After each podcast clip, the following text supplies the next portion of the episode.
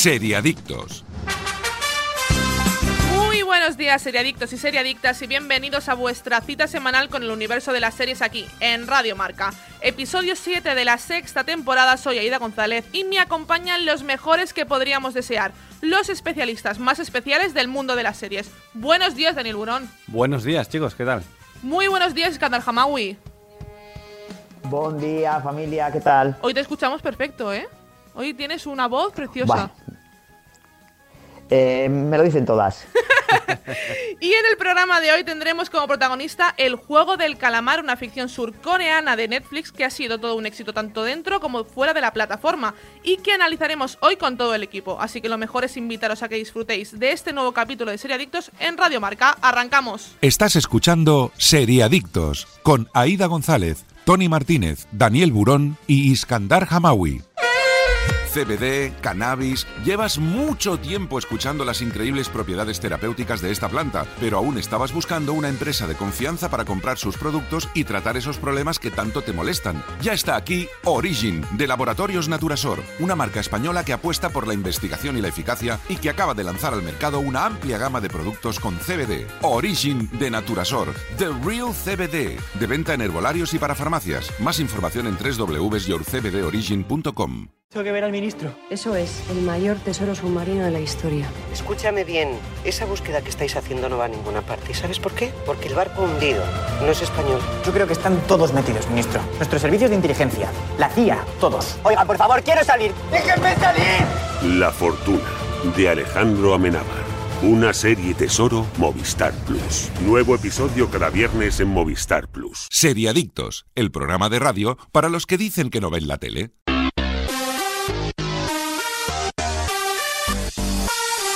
Empezamos con las noticias, rumores, cositas que hay que saber sobre el mundo de las series, pero antes de irnos con las novedades, pausamos el programa porque nos vamos con Tony Martínez que nos habla de Oikos de Danone. Porque sin duda la mejor noticia de esta semana es que ha llegado el sábado y podemos disfrutar, escuchando Seriadictos, de nuestro momento, de nuestro instante de placer, desconectando de la rutina y poniendo la mente en blanco con Oikos de Danone, disfrutando de tu programa de series favorito junto al sabor inconfundible de Oikos de Danone. Yo esta mañana voy a coger un poquito el testigo de Daniel Burón y voy a acompañar mis cereales con Oikos Natural porque no hay mejor forma de empezar el día que con la textura perfecta de Oikos de Danone. Y vosotros tenéis un montón de sabores para elegir. Oikos natural, Oikos XXL, manzana canela, mango maracuyá, stracciatella, lima limón, caramelo, tiramisú, tarta de arándanos, avellana caramelo, mousse de fresa y chocolate blanco, el tricapa, ojo, higo, natural y manzana canela. Y aunque el frío está llegando, de Winter is Coming, siempre puede apetecer un delicioso helado de oikos. Los tenemos de chocolate negro y almendras o de caramelo salado y avellanas. No te lo pierdas. Y mientras disfruto de mi desayuno con oikos de Danone, arrancan todas las novedades en cuanto a las series desde Seriadictos. Qué bonito, Tony. Ahí le mandamos un saludo. Sí, desde le aquí. queremos mucho. Y aparte es que se lo ocurra, ¿eh? Sí, sí, sí. Cómo, cómo se lo trabaja. Este Winter is Coming me ha, me ha encantado. Vamos con la Pues empezamos noticia. con las noticias. Bruja Escarlata y Visión tendrá un spin-off. Marvel prepara una serie de Agatha Harness para Disney Plus. Aunque puede sonar un proyecto un poco extraño sobre un personaje poco conocido para el público, lo cierto es que la divertida villana conquistó a los seguidores de esta peculiar comedia fantástica. Y ya que se ha descartado una segunda temporada de WandaVision, este spin-off parece una buena opción. De momento no hay detalles sobre la historia que nos van a contar, aunque se aclara que será una comedia negra. Un detalle importante será saber el momento en el que se sitúa la trama y cómo va a conectarse con las otras series o películas basadas en los cómics de Marvel. Lo que está claro es que han encontrado un filón en la malvada Agatha Harkness, ya que han fichado a Catherine Hahn para repetir su personaje más allá de este spin-off. Bueno, a ver, mm, yo sabéis que estoy a favor de Marvel siempre, lo que pasa es que lo que no estoy a favor es de empezar a darle series a todos los personajes secundarios del mundo mundial de Marvel. Simplemente porque no quiero tener una serie cada semana de Marvel, me gusta de vez en cuando descansar y entonces tener ganas de el próximo proyecto de Marvel, ¿no? Si es verdad que no sabemos esto cómo va a conectar con qué y, y entonces seguramente tampoco esté Agatha Harkness sola. Se- se- Va a estar acompañada de otro personaje porque esto es Marvel y todo el mundo sale en todos los sitios, ¿no? Sí, de hecho... Yo, se- Dani, Sí, di, Iskandar. No digo que entiendo las dudas de Dani y, bueno, yo, ya- yo como visto eh, fuera del universo Marvel, a mí esto sí que me, bueno, me parece una buena idea, o sea, fundamentalmente porque ese personaje pues tenía esa, esa cómica que a mí me apetece mucho, pero, pero entiendo, entiendo las quejas o las dudas de Dani. Yo es que ya os digo, a mí la serie no es algo que me llame mucho la atención, pero también me pasó un poco con, con algunas, ¿no? Con WandaVision tampoco es una serie que dijera, oh Dios mío, la estoy necesitando, necesito sí. una serie de WandaVision, ¿no? Pero es que el personaje me gustó mucho en la serie. De hecho, se supone que en el contrato de la serie sí que es cierto que va, que tienen como este mm, van a hacer varios como un crossover entre varios personajes más aparte de Agatha. Entonces ahí ya no sé cómo porque no sé cómo lo van a enfocar. Ese Mm, no, es el o sea, al problema. final eh, es un producto Marvel, lo que quiere decir es que van a juntar pues dos o tres proyectos y, la historia ya siempre se ha dicho, ¿no? Es una serie de muchas pelis y series, pero esto es un capítulo más. Entonces, bueno, pues va a ser un capítulo más, empezará a estar centrando en ella y seguramente lo iremos con cualquier personaje que vaya a continuar a, a posteriori. Yo du- dudo que sea una nueva Vengadora, que la hagan buena o cualquier cosa de estas. Ya lo veremos.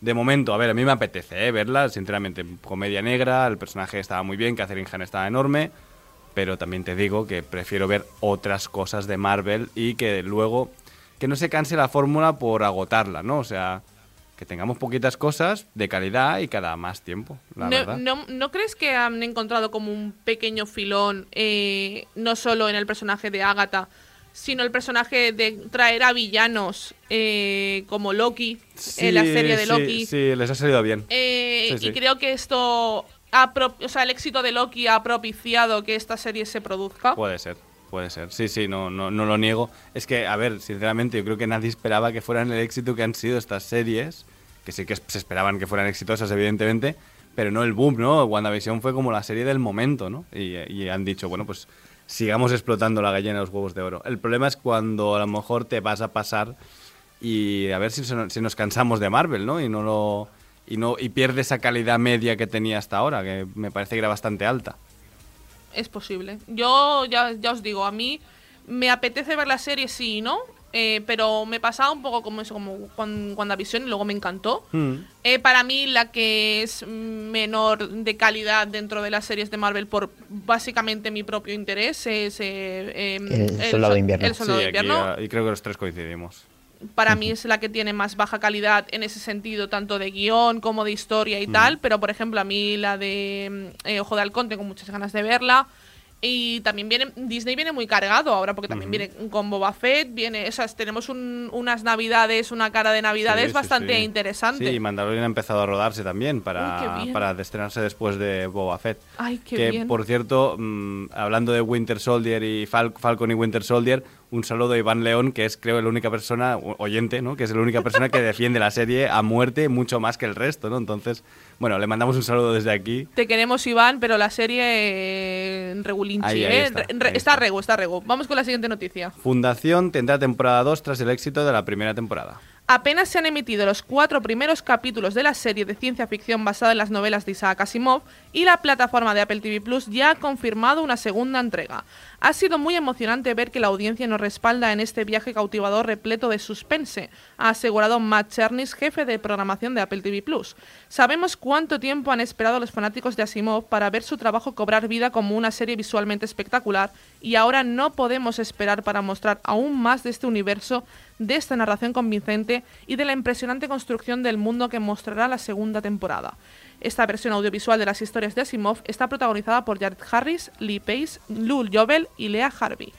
¿La estáis viendo? Bueno, yo he visto eh, el primer episodio eh, y la verdad es que es espectacular. O sea, eh, gastan dinero como si no hubiera un mañana. sí, sí. Pero, Son eh, camiones de dinero ardiendo cada tres Sí, segundos. sí, ¿eh? vamos, sí. Pero he oído que el segundo episodio eh, baja bastante. Eh, bueno, eso, eh, yo las críticas que he leído. Y a mí la verdad no me... Bueno, el primer episodio no me ha enganchado. O sea, bueno, te deja... Te, te hace el planteamiento un poco de la historia, pero no es el tipo de... Para mí no es el tipo de serie. Tampoco soy un fanático de las novelas de Asimov. Con lo cual, bueno, pues a mí me ha dejado, pues sí, dices, bueno, es espectacular, seguiré viéndola, pero tampoco es mi, es mi tipo de serie, lo reconozco. Yo estoy Y bueno, y, contigo, y- ¿eh? y decir un poco las declaraciones de, de Matt Chemis, el, el jefe de programación de Apple TV Plus, que básicamente dice un encantado de haberme conocido. Vamos, o sea, Sí, sí, sí, sí, total- totalmente. Sí. Yo estoy totalmente de acuerdo, Iskandar. Yo sí he visto los cuatro que han salido estoy viéndola para ver cómo termina y a ver cómo va. Mí, lo de la, la narración espectacular convincente no la, no la apruebo, ¿eh? yo lo siento, pero No a mí no me- no lo acabo de ver porque no tiene un personaje protagonista la serie, sino que va cambiando de No. protagonista porque van pasando muchos años entre episodio y episodio. Por lo tanto, no llegas a, a atarte, a, a vincularte emocionalmente con los personajes y con la historia.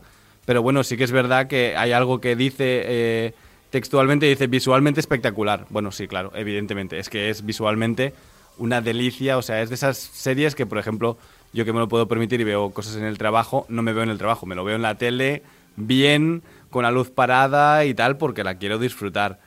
Pero bueno, ya digo, de momento con los cuatro que llevo, sí me, se me está haciendo interesante. Este cuarto me ha gustado bastante. Pero no, no pierde tanto Iskandar, ¿eh? Mm, pierde un poco de calidad porque empiezan a ocurrir cosas en, en planetas, ¿no? En vez de en el espacio. Entonces dejas de tener eh, escenarios espectaculares, digamos. Pero sigue teniendo bastante calidad. Yo, Y bueno, luego las declaraciones del hijo de Asimov, que dice que su. Bueno, que he leído yo que su padre estaría encantado con la adaptación que se ha hecho. Me imagino que básicamente el que estará encantado será él por la pasta que le habrán pagado por la adaptación. lo ha dicho mientras miraba la cuenta del banco, ¿no? Y no, veía, no veía el final de los ceros, ¿no? Sí, sí, sí. sí. En plan, Yo sí, creo que es sí, sí, yo creo que ha visto el extracto del banco. Claro, claro. Cuando Apple TV ya le ha pasado la nómina, ¿sabes? Ha dicho, Buah, sí, a mi padre le hubiera encantado esta Mi padre serie, ¿no? estaría llorando como yo ahora mismo, ¿no? Bueno, como los hijos de, de Tolkien, De más Tolkien, o menos. como- como más o- Christopher, ¿no? Exacto, más o menos. Yo no la he visto, no la he empezado. Yo no he empezado Fundación. Yo creo que cuando termine la podemos hablar de hacer si realmente ha mantenido una calidad media. A ver, yo creo que la calidad eh, visual y la calidad de escenarios y de la fotografía de la serie y tal, Sí, está muy bien yo creo que yo creo que, que va a estar en el top.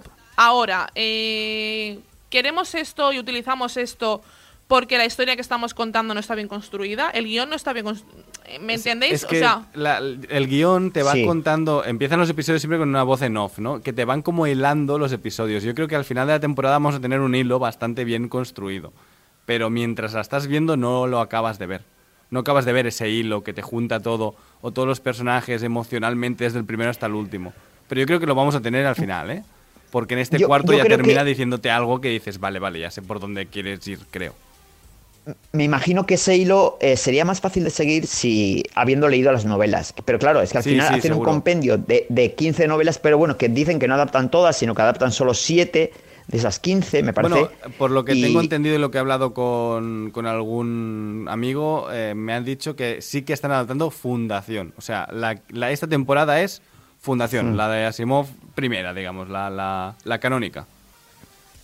Ya. Pero Bueno, pues me también imagino que teniendo esas de las referencias de las novelas. Supongo, no lo sé. Ya, no claro. sé.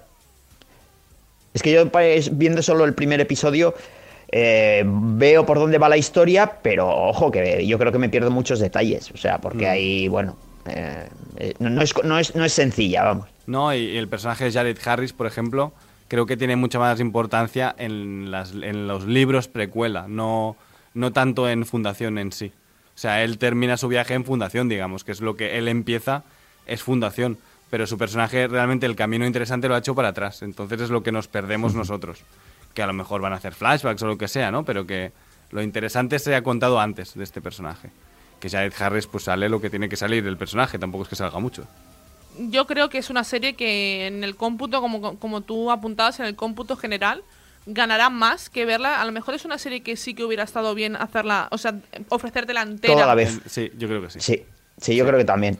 De hecho, Sí. me está dando bastante pereza eh, verla cada semana. Bueno, no, no, no pereza, pero no la estoy viendo el día que sale. El día que sale yo me pongo, sí, de Jason Momoa, la disfruto, aunque tengo que criticar la, la fotografía de esta temporada porque depende de la hora del día, no veo nada en la tele. Y digo, ya sé que son todos ciegos en la serie, pero yo no, ¿sabes? Y a mí me gusta verla, ¿sabes? Y me está costando ver ciertas escenas en las que os juro que no me entero de nada, ¿eh? Pero ya, ya Claro, os pero eso, ese- eso se llama in- para, eh, inmersión en la historia, o sea, te... Sí, te- sí. te- te- Es como cuando es- al es eso, cine es este que eso, te es echa agua y te mueve la butaca, El- el pues lo, mis- lo mismo, sí. pero, pero con la Me, serie. me ¿eh? faltan auriculares y, y Dolby Atmos, ¿no? Entonces yo saber, estar como más inmerso, pero claro, yo lo oigo en la tele y digo, es que no veo nada, es que literalmente no me entero de nada de lo que está ocurriendo, ¿no? Una pelea de gente peleándose y yo digo, bueno, pues ya cuando gane alguien, ya lo sabré. porque- saldrá, ¿no? Porque estará vivo el que haya ganado, sí, sí, sí. Bueno, la veremos, eh, miraremos de hacerla porque a mí me apetece mucho verla. Lo que pasa es que yo me estoy esperando a que mejor, acabe. yo creo que mejor, Aida. ¿eh? Yo me estoy esperando a que Sinceramente, acabe. yo recomiendo a los, a los oyentes que se esperen y se la vean del tirón. Pues la comentaremos aquí en el programa. Vamos con la siguiente noticia. Netflix anuncia Sagrada Familia, su próxima apuesta española con Nauya Nimni y Alba Flores en su reparto. De los detalles que se conocen de la ficción es que parte de una idea de Manolo Caro, director de la reconocida La Casa de las Flores. El director mexicano ha publicado en sus redes sociales que tuvo esta idea hace un par de años y que ahora es una realidad. Además ha anunciado que la ficción ha comenzado a rodarse en Madrid y que está producida por Knock Knock Cinema. Por ahora tendremos que esperar para conocer de qué tratará y hacia dónde se encaminarán sus tramas. Además de Nimri y Flores, que vuelven a coincidir tras la serie de Vis a Vis y La Casa de Papel, en el reparto se encuentran Álvaro Rico, que vimos en Élite, Carla Campra, a la que hemos visto en Señoras de Lampa, y Alex García, que hemos visto en Antidisturbios. En antidisturbios, efectivamente. Sí, sí, sí, Alex García. muy Bueno, bien. pues a mí esto me parece eh, una full de noticia. O sea, eh, esto de decir. bueno, criticando, vamos a- criticando a la que escribe las noticias, ¿eh? No, no, no, no, no. Es que no, critico a Netflix. O sea, eh, porque dice, bueno, Sagrada Familia, eh, tenemos este reparto, no te dicen ni de qué va a ir la serie, ni qué tono va a tener, simplemente nada, te anuncian nada. el reparto y te dicen, bueno, pues ahí vamos a sacarlo. Pero bueno, ¿qué tipo de noticia es esto? O sea, Sí, sí, sí, sí, sí. eh, vamos. Bueno, y Manolo Caro, o sea, ¿no? es como si yo te digo. Eh, Sí, Se me ocurrió sí, esto bueno, hace, que- hace dos años, pero bueno, ya os diré lo que es, ¿no? Es como, bueno, pues, pues Ya, efectivamente, ya. Hazme un pitch, ¿no? Hazme Joder. un, un- un pitch Claro. de estos de ascensor, una frase, al menos, ¿no? No, yo la que verdad. dice, bueno, director. Sí, sí. Hmm. No, dice que, bueno, para mí, por ejemplo, el que sea el director de La Casa de las Flores no es ninguna garantía. Sí, sí, decir exacto, que- exacto. Oh, ¿Cómo me estás vendiendo la nueva serie? Ya, Madre para mía. mí, digo, "Joder, me- me- se me están quitando las ganas de verlo. O sea, pero bueno. mm, Estoy contigo, Iskandar, no sé. a tope, ¿eh? Voy, voy, al, voy al 100 contigo, sí, sí. Yo es que a mí La Casa de las Flores fue una serie que yo empecé a ver, dije, va, mm, ya que está sonando tanto y está teniendo tanto revuelo, la voy a ver, voy a ver, vi el primer capítulo y dije, eh, hasta luego. No es para mí, ya está. No, Eh, no no, no es una serie que yo me pueda enganchar. O sea, es una serie que se nota muchísimo y no, no es una crítica, eh, ojo, no es una crítica, pero se nota muchísimo. No, no, sí es una crítica. Sí es una crítica. No, no, pero lo, Hombre, que quiero, claro. lo que quiero decir que es una serie que se nota mucho que es eh, que está producida ah, de una forma a la antigua usanza de lo que cómo se hacían las series en Latinoamérica.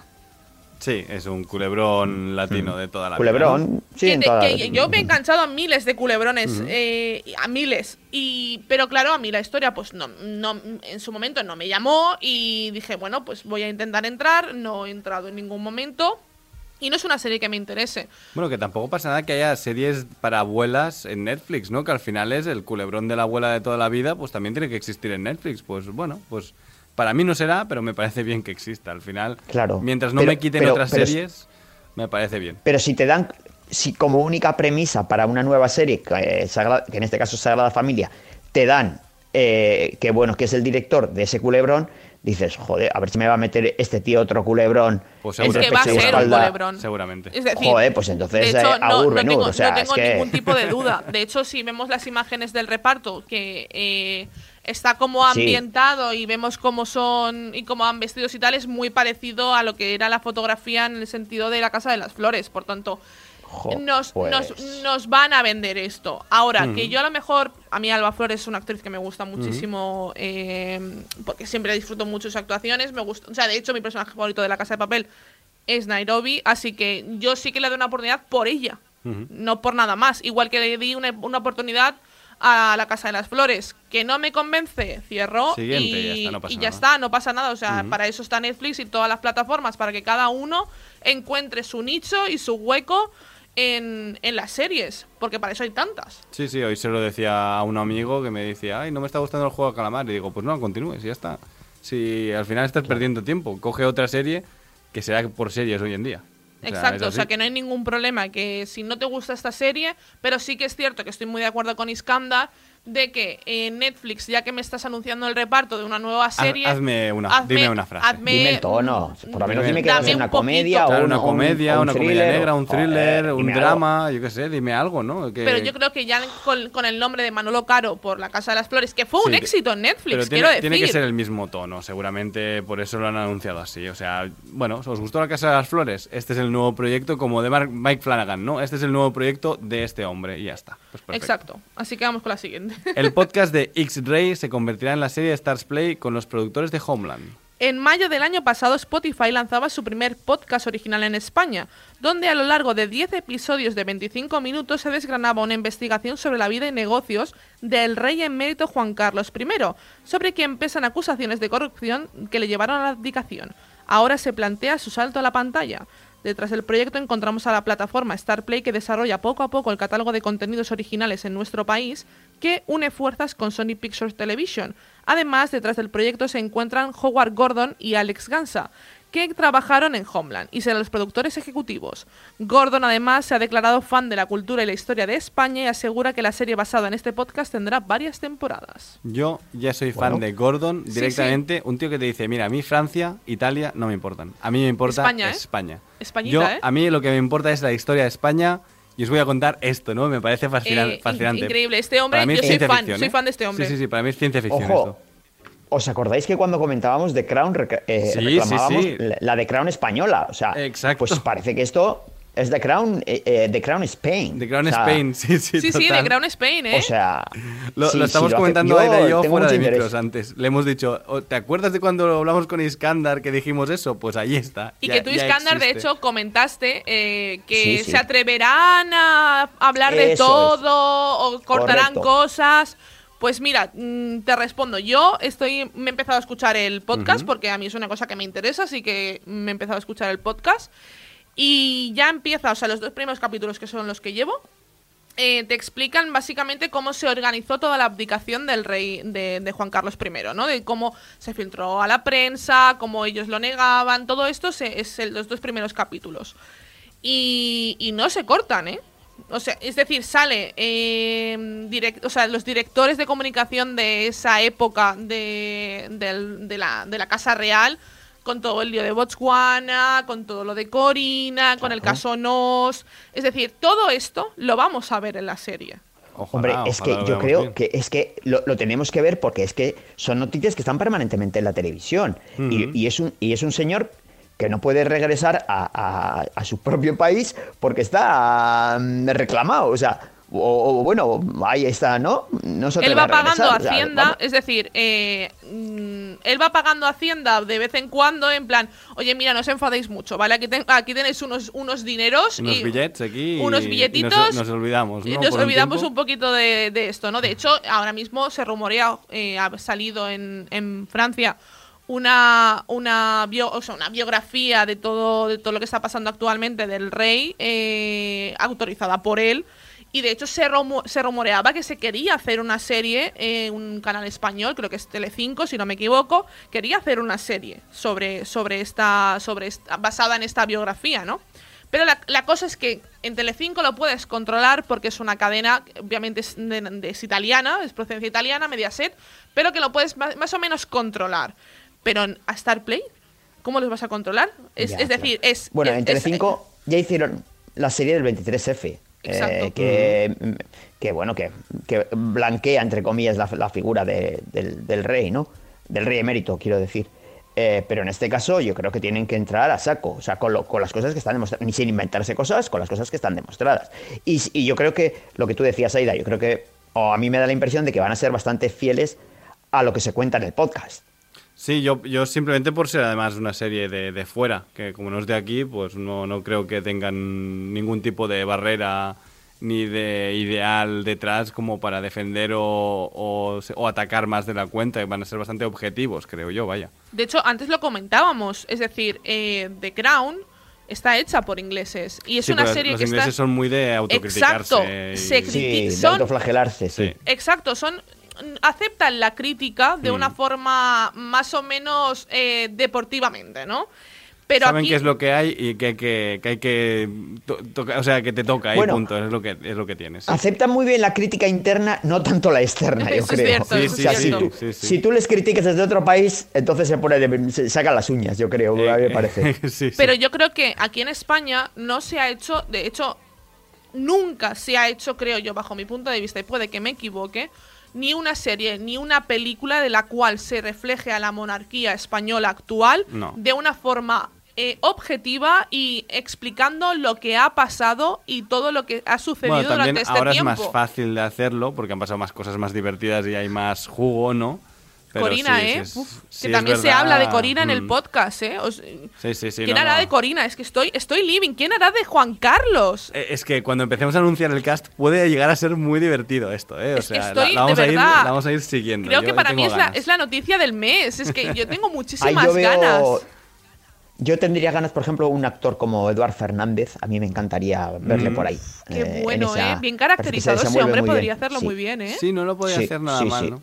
Lo que pasa es que a lo mejor tendremos como The Crown, ¿no? Que iremos teniendo por temporadas distintos Sí. actores. Supongo que empezaremos sí, sí. desde el principio. A ver, siendo el éxito que ha sido The Crown, me parecería un error no imitarles. Yo creo que son, también os yo creo digo, que debería ¿eh? ser la referencia. Sí, sí. Coincido contigo, Dani. Sí, sí, o sea, coincido contigo. Para mí sería un error no hacer lo mismo, pero aquí, que al final cuentas una historia totalmente distinta, pero el tono, el tipo de producción y el tipo de narración debería ser esa. Porque Sí. al final creo que ya ha funcionado muy bien. Ojo, ojo, Y, y esto ojo funciona con fuera, Stars seguro. Play, Mm. que mm, eh, tiene un catálogo de momento reducido, pero que tiene co- mm, propuestas muy interesantes. Sí, sí, eh. po- poca cantidad, mucha calidad. Siempre Gangs digo. of London, Sí. yo siempre pongo el mismo ejemplo. Ujú. Gangs of London. Para Normal People es de, es de Star Sí, también. People, bueno, a mí me parece calidad men- menor, pero sí. sí. Pero, por ejemplo, es una serie que, lo, que de verdad hubo un boom muy Sí, grande. sí, y de sí, hecho, sí. aún la siguen utilizando como, como referente y como, y como Y la de. Sí. Y la de la emperatriz también. Es de- eh, Mm. está, Qué eh, buena. De- ¿Cómo The era Great? ¿no? The Great es. ¿no? De- de- eso, The Great. The Great, A mí perdón. también me gustó Sí. muchísimo esa serie, ¿eh? Ujú. Sí, sí, de a Star Play hay que echarle, hay que echarle mano. A ver si. En cuanto se pongan las pilas, esto va a ser Ahora uno para. están con Hills, creo, la, Sí. la de la lucha libre, que es un poco comedia de dos hermanos que, que practican lucha libre y tal, sí, que no sí, está también he visto, he visto el tráiler. También tengo Protagonizada por el hijo de Ragnar Lodbrok y, y el Arrow, ¿no? Eh, de Sí. El Flecha Verde, ¿no? Sí, sí, La verdad es que también me apetece mucho ver esa serie. Bueno, vamos con la última. Mike Flanagan prepara la- para Netflix la adaptación de un cuento de Edgar Allan Poe. El creador se pone frente al proyecto como guionista y director de la adaptación de La caída de la casa Usher, un cuento de Alan Poe. Esta ficción nace del acuerdo que Flanagan firmó con Netflix. La ficción cogerá como base el cuento de uno de los maestros del relato corto del terror, pero adelantan que aprovecharán más material literario y no, so- no solo se limitarán a esta obra de 1839. La caída de la casa Usher cuenta la historia de la estancia de un joven caballero en la casa de su amigo de la infancia, Roderick Usher. Este artista enfermizo y excéntrico que vive totalmente alejado de la sociedad, junto a su hermana Lady Madeleine, que también se encuentra mal de salud. Esta mansión será testigo de sucesos inexplicables que prometen ser aterradores. Pronto iremos descubriendo más de este nuevo proyecto de terror. Bueno, tiene buena pinta, Bueno. es Mike Flanagan. es Mike Flanagan. Sabemos que el tono será eh, un drama de personajes y con un fondo de, entre comillas, terror, porque tampoco no suele ser terrorífico Mike Flanagan, pero bueno, que siempre es más importante el drama que el fantástico, digamos. ¿no? Volvemos a una Sí, mansión, ¿eh? Bueno, Mm. él, él practica un poco el, el terror psicológico, ¿no? Pero yo Mm. creo que en este caso, eh, bueno, yo no me he leído el cuento original, ¿eh? Lo, lo Yo reconozco, tampoco. pero, pero, Edgar Allan Poe sí que crea atmósferas muy Sí. bastante terroríficas. Entonces, eh, yo espero que incluso aquí dé un salto de, y pasemos un poco del terror psicológico al, al, al también un poco el terror de, no sé si de sustos. Bueno, pero, vol- volve- pero sí un volvamos poco- a Hill House, ¿no? Que era un poco más eso realmente, Hill House. Sí, sí. Era sí. esa escena que tú estabas viendo ser. la serie y de repente te das cuenta que detrás del pasillo saliendo por una ventana había un fantasma, ¿no? O, o arreglando Sí, un reloj. Sí, sí, yo creo que o cosas puede ir así. más por ahí, sí. Y Yo- me interesa, me interesa. Yo ha habido escenas que, bueno, yo la, la serie de La maldición de Hill House me la he visto como unas 10 veces, es decir, me encanta esa serie. Y de hecho fue el primer contacto que tuve con Mike Flanagan eh, en, en todo esto del terror y me encantó cómo lo hizo, o sea, para mí es maravilloso. Y yo he buscado la lista de donde salen los fantasmas en las escenas, en qué capítulo y tal, y da miedo. Sí, sí, da no- mucho no, miedo. te dabas cuenta la primera vez que la veías, no lo- era imposible verlos. Hay una escena que está la madre de, de los niños que está de, que, de espaldas, o sea, es de día, completamente de día, porque encima te, lo, te los pone donde menos te lo vas a esperar y aparece una señora detrás y es como, madre mía, que, es Yo que da que, miedo. que vuelva un poco a esa ambientación, ¿no? Y aparte que Poe incluso lo ambienta mejor porque será época victoriana, ¿no? Es que va- Todo va este rollo de, de- de- de mal rollo ya de, gente enferma en esa época que es como vas a morir, ¿no? Y tienes un resfriado, pero vas a morir, ¿no? Sí, sí. Eh, Mercurio, ¿no? Y cosas de estas de, de esta época que, bueno, que son interesantes, son, ambientan muy bien, siempre son muy bonitas de ver. y es estéticamente tiene que trabajar. O sea, yo creo que esta serie, la, la base va a ser que estéticamente y que, y que a nivel de vestuario, a nivel de escenarios y todo esto, esté bien trabajada. Si, en ese- si esa No, base y la lo va a tiene, estar, porque Netflix a, a este señor que solo le está dando billetes, pues le va, le va a pagar lo que necesite. los camiones que quema Apple TV Plus para, para Fundación los va a quemar Bueno, Netflix para Un minuto de. Apple TV Plus creo que te hace cuatro series Bueno. de Mike Flanagan, ¿eh? también te, te digo. Netflix, Netflix eh, hizo eh, dos cheques, uno para Flanagan y otro para Ryan Murphy. Les dijo, vengan, señores, eh, Exacto. pónganse a trabajar. No, al que parece que no le lo que al, al que parece que no le dan muchos cheques es a David Fincher.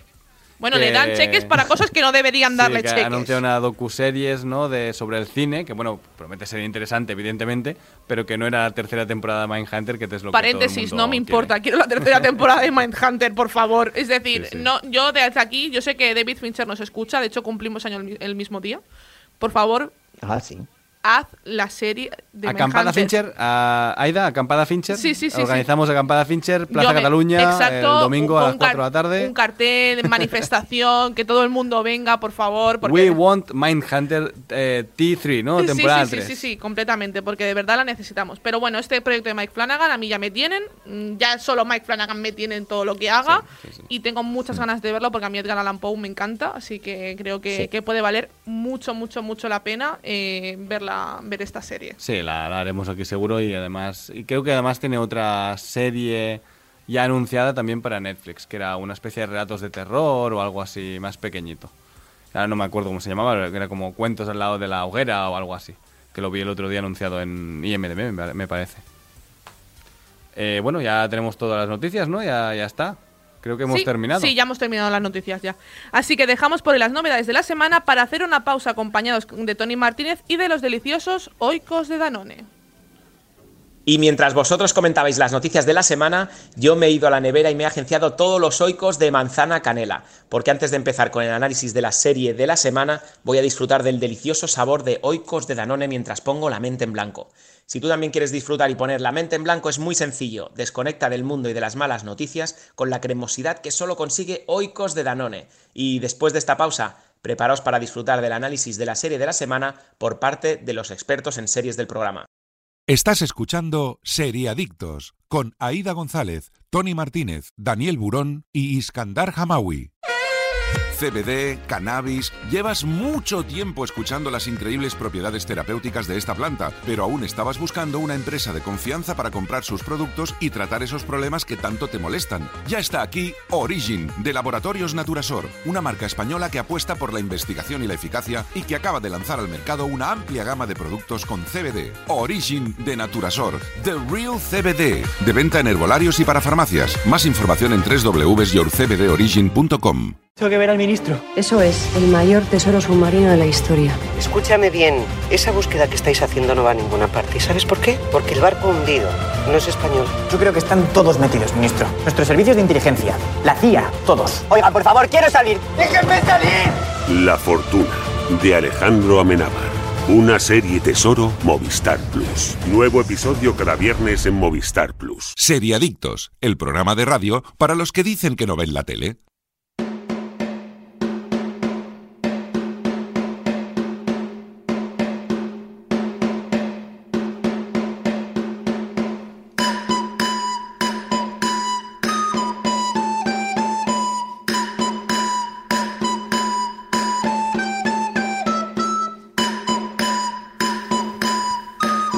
Esta es la, la banda sonora del juego del calamar, que me pilláis aquí saltando, ¿eh? sí, saltando a la comba, ¿no? Sí, ¿eh? Como la serie, sí.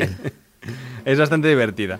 Es una serie del 2021 de Corea del Sur, creada por Hwang Dong-yuk y que ha salido a Netflix, ha sido un auténtico bombazo este, este thriller una temporada de nueve episodios, una horita de duración por episodio, algún episodio que se pasa de la hora y alguno que no llega Que a la no llega hora. a la hora, exacto. Sí, de hecho, el, el- el- el- eh, es el octavo que solo tiene 34 Exacto. minutos, me parece. Sí, que, sí, es- hay uno que es muy corto, ¿no? que hace de enganche, sí. Sí, Sí, sí. sí. Es que realmente podían haberlo terminado en 8 si hubieran cuadrado mejor el resto de episodios, pero bueno, mira, no, no está mal también. A mí me gusta, ¿eh? estas series que son como irregulares me, me parece correcto. Y la sinopsis, bueno, dice lo siguiente, cientos de jugadores con problemas económicos aceptan una extraña invitación para competir en una serie de juegos infantiles. Dentro les esperan un premio tentador y desafíos que algunos no serán capaces de superar. ¿Qué os ha parecido la serie, chicos? A ver, Escándalo, empieza tú, un titular. Un titular. eh, serie adictiva. Mm, Lo dejaría ahí. Adictiva. Eh, con lo bueno y con lo malo que trae eso. ¿eh? Me parece que eh, yo esperaba una serie eh, puramente para adolescentes. Me ha sorprendido. No es una serie para, para adolescentes. No es un drama, no es un drama, ¿no? Y no, no. Y, y siendo eh, una premisa que no es excesivamente original, porque la hemos visto en, en otra serie de películas y tal, me ha parecido que está muy bien contada. Creo que, creo que tiene una serie, bueno, ahora iremos analizando, pero una serie de elementos eh, que contribuyen a hacer que la serie sea, sea adictiva. Eh, sí, estoy prácticamente de acuerdo. A mí me ha parecido bastante adictiva también. Es de esta, yo me la he visto con mi pareja, con Noelia, y, la hemos ido viendo esto mientras comes o mientras cenas y tal. Pero si me la hubiera tenido que ver solo, me la hubiera acabado antes. O sea, yo me la hubiera fundido en dos o tres días. Porque sí es verdad que tiene esta, estos cliffhangers finales, ¿no? Que te lo va enganchando. Estos personajes que ya, ya ves por dónde va la serie. O sea, tú ya la, la empiezas a ver y dices, vale, estos van a ser los protas. Y va a ir por aquí, ciertas pruebas, etcétera, etcétera. Pero sí te lo hacen de cierta forma que, bueno, hay alianzas, hay traiciones y eso es lo que la hace interesante. Aunque yo tengo varias pullitas que sacarle. O sea, hay, a mí hay cosas que me hacen restarle bastante calidad a la serie.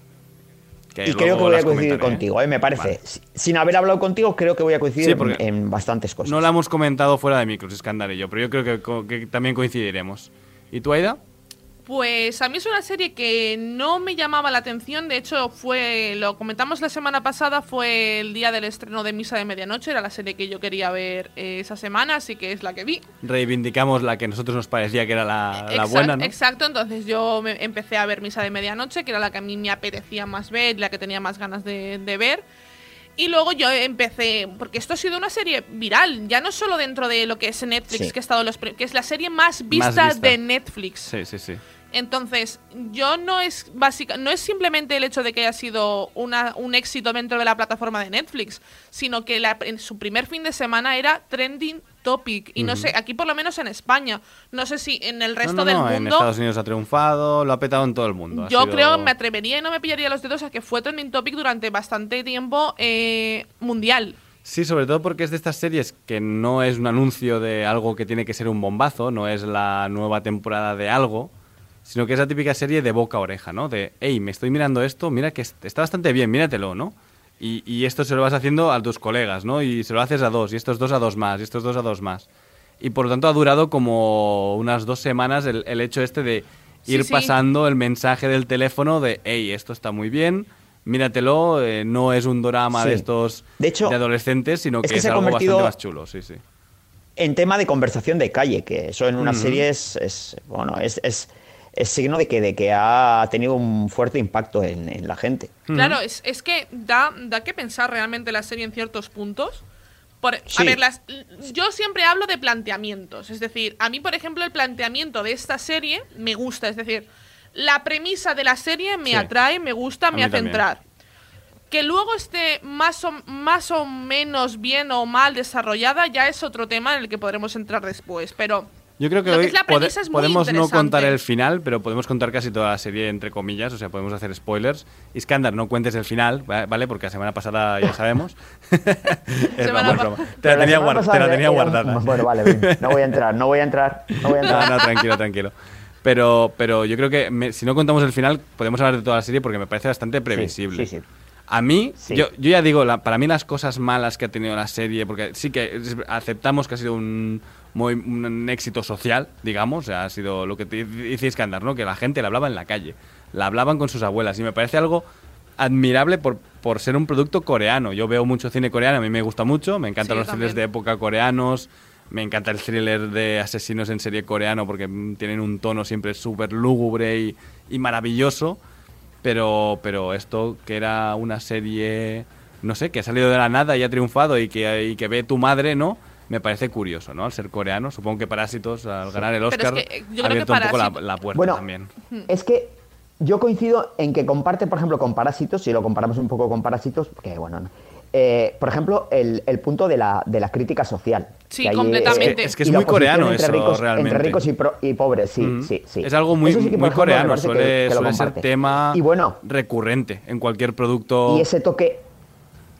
Ese toque de violencia y hasta cierto punto de gore también lo comparte con la película. Es Sí, decir, sí, sí, sí. Sobre todo por, por ahí va también. finales de la película sí lo comparte. Sí, sí. Sí, es que al final eh, es- tiene un tono muy de, de thriller coreano que suele ser esto, suele ser bastante crudo, problemas sociales entre, entre clase, cla- clase rica, clase pobre, y Clase luego pobre. eh, esta miseria absoluta de los protagonistas que, que comparte con Parásitos, por ejemplo, también, que son gente que, que no podrían, no deberían ser tus amigos. ¿no? Son gente desesperada, pobre, bastante asquerosa, la verdad, porque, a ver, eh, no, no deberías ir con ese señor en ningún momento en tu vida. Es una desgracia ese señor para su familia. Pero como es el protagonista, vas con él. Igual que con toda la familia de Parásitos, que, que al principio tú la peli dices, bueno, ¿y, y estos tienen que ser los Bueno. protagonistas si son lo peor de la sociedad? Pues, pues sí, ¿no? Porque que luego te voy a hacer la crítica. Ujú. Tiene un componente eh, que es muy típico de las, de las sociedades un poco eh, orientales, que es el de la vergüenza social, ¿no? O sea, eh, eh, la gente se aver- o sea, eh, diríamos, mm, son personajes que, que se consideran una vergüenza para su familia Bueno, y muchos de ellos aquí huyen, en Europa se meten en la- el juego por La cultura cristiana es la de la culpa, representa, y allí es la de la vergüenza Claro. y el honor. Y entonces. Efectivamente, eh, eso es, eso es. Yo tengo que decir que, por ejemplo, a mí el personaje de, de Ji-Hoon, que es el protagonista, que es básicamente... el- 456 le podemos llamar, ¿no? Exacto. 456. a mí, sinceramente, es un personaje que me gusta. Y me gusta desde el principio. Es decir, a pesar de que, que pretende la serie que me dé rabia ese personaje y que cogerle un poquito de no manía... rabia, pero sabes que es un desgraciado. No, no rabia, pena. Yo creo que es más sí, Sí. Pero a mí, pena, no ¿no? me- a mí es que, es- exacto, a mí lo que me, lo que me evoca es, hostia, pobre, perdón, eh, pobre, Pobre, señor pobre que, que va a vaciarle la cuenta a su madre, que le tiene allí en casa de Nini, y Sí, se lo va a gastar todo en, ¿eh? en apuestas de caballos. O sea, bueno, pobre, pero piensas, bueno, pero qué que desgraciado. se lo ha buscado él y que, Claro, y, claro. que, y que él está en ese punto eh, porque se lo ha buscado él. Pero me da, me da lástima y me evoca Sí, mucha lástima y durante toda la serie es- me- ese sentimiento en mí se mantiene. Po- Porque consigue también darte ese punto de humanidad, ¿no? Que es un poco más humano que el resto, ¿no? Y de, em- la de relación empatía, con su todo. hija, por ejemplo, Mm, la relación con su hija, pues el ver que no puede satisfacer a su hija y eso es un poco también, pues eso, un poco yo creo que ahí consiguen generar bastante lástima por, Sí, por esa... sobre todo es eso, es, es empatía porque es el único personaje realmente empático de toda la serie. es, de- es que Bueno, realmente... a mí me da mucha pena el pakistaní, el pakistaní. Bueno, Ali, es un, Ali, joder, es un pobre hombre. eh, Ali, mejor personaje de todos, ¿eh? Me encanta. Claro, a mí hay, un, pobre, hay un- Claro, es que tampoco quiero desvelar justo en qué momento, porque obviamente una recomendación que os hago desde aquí es que no os encariñéis con ningún, con ningún personaje, porque... A ver, un juego en el que puede acabar solo uno vivo, que sería un Battle Royale, ¿no? Que tiene Eh, mucho Battle Royale esta, esta sí. serie. Sí. Eh, a ver, ya sabes que van ahí no a os en- morir la no os encariñéis con ellos, es Claro, decir, claro. no son personajes... De hecho, yo creo que hay, hay ciertos momentos en los que mm, te enseñan como, de algunos personajes, te enseñan como la cara más cruel para que tú al final digas, es que es un juego y que realmente esta persona, aunque me haya caído bien durante X tiempo, Todos están jugando. todos están jugando. Hmm. Algunos más que otros, ¿no? Yo... Hay quien juega con ganas y hay quien juega hasta cierto... Tiene sus límites, ¿no? Morales, de decir, bueno, yo por aquí ya no paso, ¿no? Es que yo, sinceramente, yo poniéndome a lo mejor en, en el lugar de, de, de ellos jugando, nunca sabes cómo vas a reaccionar hasta que te ves en una situación en la que estás a vida o muerte. Claro, claro, sí, sí. Claro. Es así. Entonces, Bueno, aunque, sí, sí. aunque es muy fácil intuir, intuir cómo va a, a resolverse el juego. O bueno, diríamos que te, que te dan bastantes pistas, vamos. Sí, a ver, es que cu- cuando empieza la serie y sabes que la última prueba es la que es, ¿no? Porque dices, bueno, pues claro, Eso si es. se llama el juego del calamar y aún no ha salido el juego del calamar, pues a lo mejor Y será sale el juego en la del primera calamar. escena de la prim- Claro, de la- claro. del primer capítulo. Sí, sí, Sí. será eso, ¿no? Eh, y otra cosa que quería decir de las cosas buenas de la serie, antes de empezar yo con las malas, es que eh, la, la serie tiene una producción... eh, mira, a mí no me ha gustado la producción, ya es cosa mala, ¿no? Pero dentro de lo malo es icónica. Y yo eso siempre le doy un cierto valor, ¿no? Al, al hecho de ser icónico, o sea, a mí la casa de papel, lo he dicho 20.000 veces, a mí no me gusta, pero es icónica. La máscara de Dalí y el mono rojo son icónicos.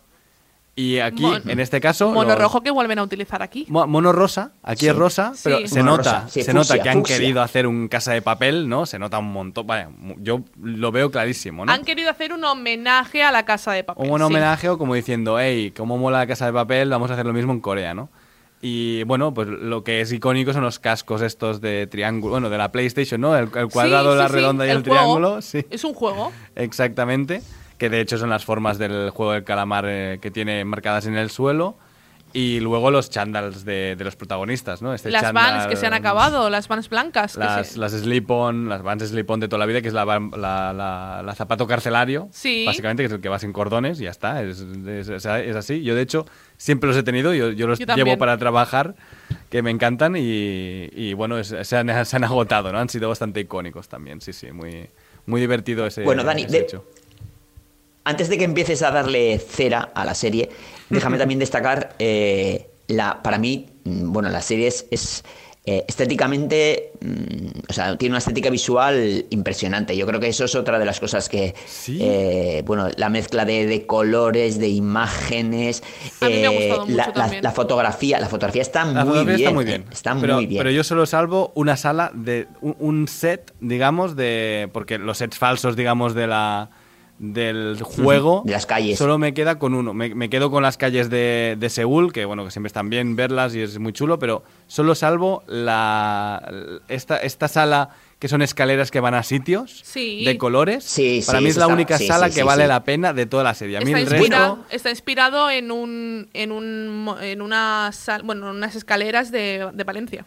Que son ¿Ah, sí? iguales, pero en Valencia son rosas eh, completamente, diferentes tonos de rosa, y aquí los han puesto de colores. ay pues mira qué, qué chulo pues la verdad es que ha quedado bonita el la lugar- serie Luego el lugar donde duermen y comen tiene mucho de teatro experimental, con esas, eh, Sí. con esas vallas y esos andamios, ¿no? Y tiene, Eh, tiene un poco... Sí, la verdad es que es una, la es una litera mezcla andamio que curiosa. va, va reduciéndose, ¿no? A medida que Sí, muere sí, gente, ¿no? Sí, sí.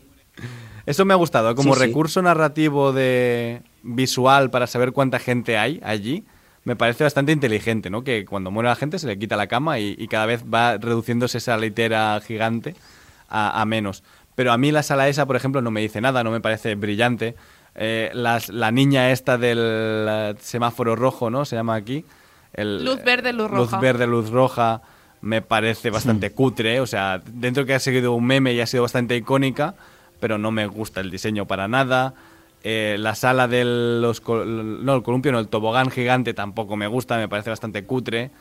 Y, Bueno, y me quedo con la sala la del cristal, también que me gusta bastante. La, la De- prueba la de los ricos, cristales. la de los ricos, por ejemplo, las esculturas humanas esas que había, era bastante, bueno, la- la- Uf, para a mí me- está bastante bien. Me han parecido súper cutres, ¿eh? O sea, se nota que es una, una ¿Sí? mujer con un mono con un mono súper ceñido de, de animal print y, y que intenta imitar como si fuera body paint, pero, pero no, pero mal. No sé, no me ha gustado demasiado eso, ¿no? A mí ¿Sí? no... Y las máscaras de los ricos, estas de...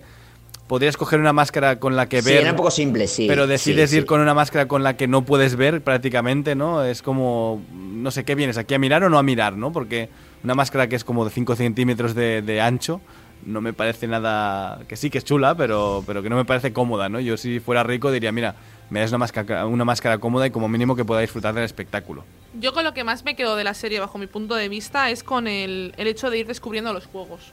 Sí, a mí es lo que más me gusta. Para, para mí es, de hecho, yo no me gustaría es desvelar. Sau, ¿no? Un poco... Sí, de hecho, el más conocido es el, el de luz verde, luz roja, que es el que se ha hecho memes hasta la saciedad. Con la cancioncita Pero que yo me gustaría que nuestros oyentes, si no han visto la serie, que vayan descubriendo los juegos porque es muy interesante y aparte las interacciones humanas entre ellos, entre los, los diferentes participantes del juego. Yo creo que eh, se descubre eh, cómo recuperar la esperanza en el ser humano y cómo perderla. Es decir, yo creo que hay un poco de las dos, ¿no? De hecho, en la última prueba, no, no voy a desvelar qué, hay uno de los personajes en los que ves que ya mm, va a actuar mal a partir de ese momento y va a ser como el villano de... No, no en la última, ¿no? En la segunda o la bueno, tercera, sí, la ¿no? segunda ya más o menos, pero aquí eh, hace un acto Sí, te- además te presentan un par de villanos antes, es como que vas viendo esa gente, esas traiciones y esas alianzas por interés, ¿no? Exacto, exacto. Entonces, yo es una serie que, que animo a la gente. A mí me ha gustado mucho. Yo sí que es cierto que no le veo tantas cosas malas. Es posible que a lo mejor Yo es que no aún no he empezado a sacarle lo malo, ¿eh? pero yo no le veo tampoco tan, tan, tan malo. Puede ser que, que a lo mejor yo me haya me haya eh, dejado absorber por este mundo y que obviamente, por ejemplo, hay una trama, la trama del policía, eh, que la gente que la haya visto sabrá perfectamente cuál es. Es una trama que a mí me sobra completamente. Ahí es quería- una trama, quería es una trama que sobra y que, por ejemplo, vale. quieren resolver, eh, quieren como abrirte una veda de, de como descubrirte qué está pasando, porque hay uno de, unos de los trabajadores que eh, trafican con, con órganos. Eso me ha gustado, por ejemplo. Y, pero, por ejemplo, no me hace falta que me metas al policía. Ya con esa trama, a mí me gusta. Sí, a ver, yo entiendo que la serie lo que hace es plantearte una trama. Bueno, eh, yo lo voy a decir porque es el segundo episodio. Lo que hace la serie es plantearte la serie y, y todo lo que tiene que ocurrir y luego decirte, bueno, si queréis parar el juego, paramos, para que vean que son ilegales y sacamos a todo el mundo del juego para luego volver a meterlo. Y, aparecen de- investigados a la gente Exacto. que no, que no, que no ha vuelto al juego. Pero me parece una pérdida de tiempo innecesaria para que lo, lo que me vas a contar el resto de la temporada y es solo una excusa para meterte a un personaje exterior para que tú veas como espectador cómo funciona el juego desde fuera, ¿no? El, el- para que veas el exterior, lo que, va, lo que está detrás de, de las bambalinas del, del juego. Y es lo que tú dices, que esa trama no va a ninguna parte realmente para luego- la trama principal. A mí me parece una pérdida de tiempo realmente. Que luego la excusa en la que se buscan, bueno, eh, de por qué se mete ese policía un poco, eh, cuando se enfrenta, Cuando se diríamos, al- la, la- sí, la excusa. Efectivamente, Mm. que ya lo ves, dices, bueno, ya, sabe- ya sé lo que va a pasar. O sea, ya sé lo. Cuando se eh, quita la máscara, digo, eh, bueno, ya sé quién es. O sea, Exacto. que tampoco. Y, y- y yo, que por yo cierto, momento, Dani, es que. cuando se quita la máscara, tiene una goma por detrás de la máscara para que se le aguante. Y al Ah, final no, del no capítulo se vuelve a poner la, go- la- la máscara sin goma y se le aguanta sola. Que me pareció terrible.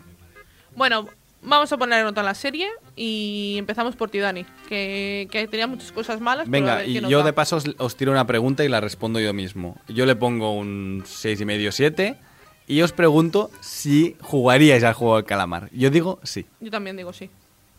Pero moriría, ¿eh? mm, Yo soy cl- clara, moriría, pero. Pero, pero con normas. A mí lo que no me gusta de la serie es que hay gente que rompa normas. Sí, No, sí. Yo no lo permito eso. ¿Iskandar? Pues yo creo que no jugaría. No, no creo que. A mí yo no soy tan, tan tirado para adelante. Nada más que pasta me sobra, con lo cual. vamos, o sea. Madre Bien, mía, bien por ti, Iskandar. Iskandar. No tengo Compa- necesidad. comparte un poco, ¿Qué hazme un necesidad? bizum. por Hazme favor. un bizum. ¿Qué necesidad? Si me queréis hablar, Oye, otra por cosa. bizum. A- Antes de terminar, a mí eh, el final, eh, el giro final y eso. Es porque va a haber segunda eh, temporada. no- eh, sí, no me ha parecido. Bueno, bien, vale, pero el, el giro anterior, eh, Ah, de vale. quién está detrás de todo Sí, eso y tal, sí. eh, no me ha parecido mal, pero, Pero tampoco yo bien. esperaba algo más impactante. ¿eh? Yo igual. No, esperaba algo más impactante. A mí Yo me ha dejado igual. un poco, bueno, pues vale, no está mal, pero, pero esperaba más, esperaba más. Yo también, en ese ¿eh? sentido, pero bueno. Mm. Yo también estoy de acuerdo. Eh, yo le pongo un 7. Creo que es una buena serie. Un 7. ¿Y tú, Iskandar? Sí, pues yo le voy a poner un siete y medio, ¿eh? Voy a subir, o sea, Nos quedamos a mí- con el siete de Venga, media. yo le he puesto un 6,5 y medio y nos quedamos con la sí. media. Nos quedamos con el 7 Supongo de que yo esperaba tan poco, supongo que yo Ya. esperaba tan poco de esta serie que me ha sorprendido sorprendido. positivamente. Mm. Sí, sí, sí, creo que es por eso, ¿eh? Iba sin hype y, y- y, bueno, me, me- me ha gustado. Por lo menos mm, no se me ha hecho dura de ver. Claro, claro, eso es. Si algo tiene buena serie es que te la, Es te que la es muy comes fácil de ver. bastante es bien, muy sí. fácil de ver. Y aquí acabamos con el análisis de la serie de hoy, el juego del calamar. Y ahora, antes de las recomendaciones, os presentamos una de las mejores secciones del programa, porque toca hablar de Oikos de Danone con Tony Martínez. Terminamos con el análisis de la semana, pero esto no acaba aquí. Nos vamos con las recomendaciones que nos trae el equipo de Serie Adictos y Movistar Plus para que disfrutéis de las mejores series este fin de semana. Y yo, Tony Martínez, la mejor recomendación que os puedo hacer es que cojáis el Oikos de Danone que más os apetezca, pongáis la mente en blanco y caigáis en la tentación del cremoso, perfecto y exquisito sabor que solo consigue Oikos de Danone. Así que, mientras saboreáis vuestro Oikos de Danone, estad atentos a las recomendaciones de los expertos de Serie Adictos y Movistar Plus. Seriadictos, porque las series son cosa seria. CBD, cannabis. Llevas mucho tiempo escuchando las increíbles propiedades terapéuticas de esta planta, pero aún estabas buscando una empresa de confianza para comprar sus productos y tratar esos problemas que tanto te molestan. Ya está aquí Origin, de Laboratorios Naturasor, una marca española que apuesta por la investigación y la eficacia y que acaba de lanzar al mercado una amplia gama de productos con CBD. Origin de Naturasor, The Real CBD, de venta en herbolarios y para farmacias. Más información en www.yourcbdorigin.com. ministro. Eso es el mayor tesoro submarino de la historia. Escúchame bien, esa búsqueda que estáis haciendo no va a ninguna parte. ¿Y sabes por qué? Porque el barco hundido no es español. Yo creo que están todos metidos, ministro. Nuestros servicios de inteligencia, la CIA, todos. Oiga, por favor, quiero salir. ¡Déjenme salir! La fortuna de Alejandro Amenábar. Una serie tesoro Movistar Plus. Nuevo episodio cada viernes en Movistar Plus. Seriadictos, el programa de radio para los que dicen que no ven la tele. Vamos con las novedades de Movistar Plus. Nos quedamos con las mejores series de Movistar Plus porque esta temporada lo vamos a dar todo. Empezamos con las últimas novedades de Movistar Plus. La Fortuna, cada viernes capítulo de estreno en Movistar Plus. Alejandro Amenábar dirige una apasionante ficción que nos contará la historia de Alex Ventura, un joven inexperto diplomático que se convierte en el líder de una misión que pondrá a prueba todas sus convicciones. Producida por Movistar Plus y AMC Studios, tendrá un reparto liderado por los españoles Álvaro Mel y Ana Polvorosa, junto a los norteamericanos Stanley Tucci, Clark Peters y la británica Nia Miller. Yo la llevo al día, así que altamente recomendada para quien la quiera ver. Yo de verdad que adelante es Amenábar y aparte es una serie que está súper bien hecha y estéticamente la fotografía, los escenarios es maravillosa. Vida Perfecta estrenará su segunda y última temporada el, el próximo 19 de noviembre. Tras la primera entrega, las tres protagonistas tendrán que madurar y aprender que la vida no solo te va a dar la vuelta una vez, sino que está girando todo el tiempo. Creada, dirigida y protagonizada por Leticia Dolera, llegará a Movistar Plus completa bajo demanda. Bueno, es una serie que a Escándalo a mí nos gusta, ya te, los, ya te lo sabes, eh, Dani, que la tienes que ver. La tengo que ver. Es que ya, ya, ya, lo, ya, ya lo sabes, ya lo sabes. Series que no te puedes perder ya en emisión en Movistar Plus. Moonshine, una irreverente comedia creada por Sherry Elwood. Cada martes nuevo episodio en Movistar Plus. Narra la historia de cinco hermanos que se pelean por hacerse con el control del negocio familiar. Un viejo resort de verano en Nueva Escocia muchas ganas también, no la he empezado a ver, pero tengo muchas ganas también de verla. Vigil, Conspiración Nuclear, estreno del último episodio el lunes 18 de octubre en Movistar Plus. Apasionante thriller donde en un submarino británico equipado con disuasión nuclear se comete un asesinato y tiene lugar una investigación policial donde todos son sospechosos. Ya la hicimos en, en el programa, ya- es buenísima. Yo ya la había Sí. terminado, así que terminadla ya. A todos nos encantó, así que el lunes tenéis el último episodio en Movistar Plus. La quinta temporada de Riverdale ya disponible al completo en Movistar Plus. El pasado nunca muere en Riverdale. Viejos fantasmas y nuevos misterios esperan a los protagonistas de esta serie basada en los cómics de Archie. Todas las temporadas disponibles bajo demanda. Una serie que a mí me gusta mucho, es una serie de adolescentes, a no le gustará, pero a mí A yo mí la primera me gustó y, y me bajé. Y ya, y te ¿eh? bajaste del barco, ¿no? Bueno, yo os animo a, a seguir, que la verdad esta temporada está siendo muy, muy buena. El joven Sheldon, cada jueves un capítulo de estreno en Movistar Plus. En los nuevos episodios ya nada será igual en casa de los Cooper. El cambio es inevitable, incluso para Sheldon. Todas las temporadas anteriores disponibles en la plataforma de Movistar Plus. ¿Qué decir del joven Sheldon que nos había dicho ya? La mejor. Y tenemos que. Y la traeremos. que- que- Bueno, que ya vamos muy tarde. eh, Sí, lo sí, digo la traeremos, otra vez, o la sea, traeremos, la traeremos. Próximos estrenos en Movistar Plus. La novena temporada de Blacklist llega el 23 de octubre a Movistar Plus. Consolidada como uno de los mejores thrillers de acción de la televisión en abierto en Estados Unidos, The Blacklist está protagonizada por James Spader, ganador de tres premios Emmy. Tras el inquietante final de la última temporada y las incógnitas que quedan aún por resolver, esta nueva entrega promete ser una de las más apasionantes de la serie.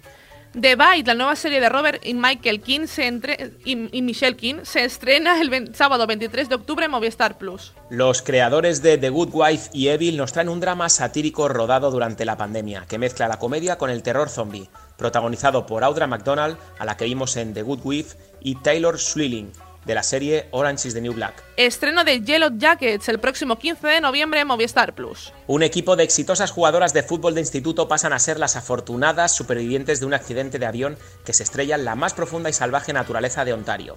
25 años después hay secretos y cuentas pendientes. Dos series que tengo muchas, muchas, muchas ganas de ver. Algunas de las series originales de Movistar Plus que podéis encontrar completas bajo demanda. Paraíso, la primera serie original de Movistar Plus de género fantástico. Suspense y aventura se dan la mano con la emoción y el misterio en la España de 1992 a ritmo de Mecano, protagonizada por Macarena García, Iñaki Ardanaz y Gorka Ochoa, junto a un elenco de jóvenes intérpretes, disponible completa bajo demanda. Mira lo que has hecho, la comedia de Berto Romero disponible completa bajo demanda. Tres temporadas basadas en experiencias propias y ajenas sobre el viaje hacia la madurez de una pareja contemporánea. Y desde Movistar Plus puedes acceder a Netflix, Disney Plus, además de todos sus estrenos y siempre con los paquetes más económicos. Y todo esto y mucho más podrás encontrar en el catálogo de Movistar Plus. Y nosotros ya nos marchamos una semana más.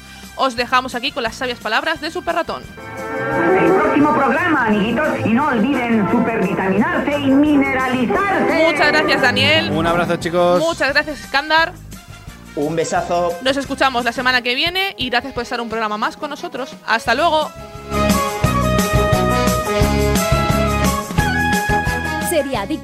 Un programa producido por 30 segundos para Radio Marca.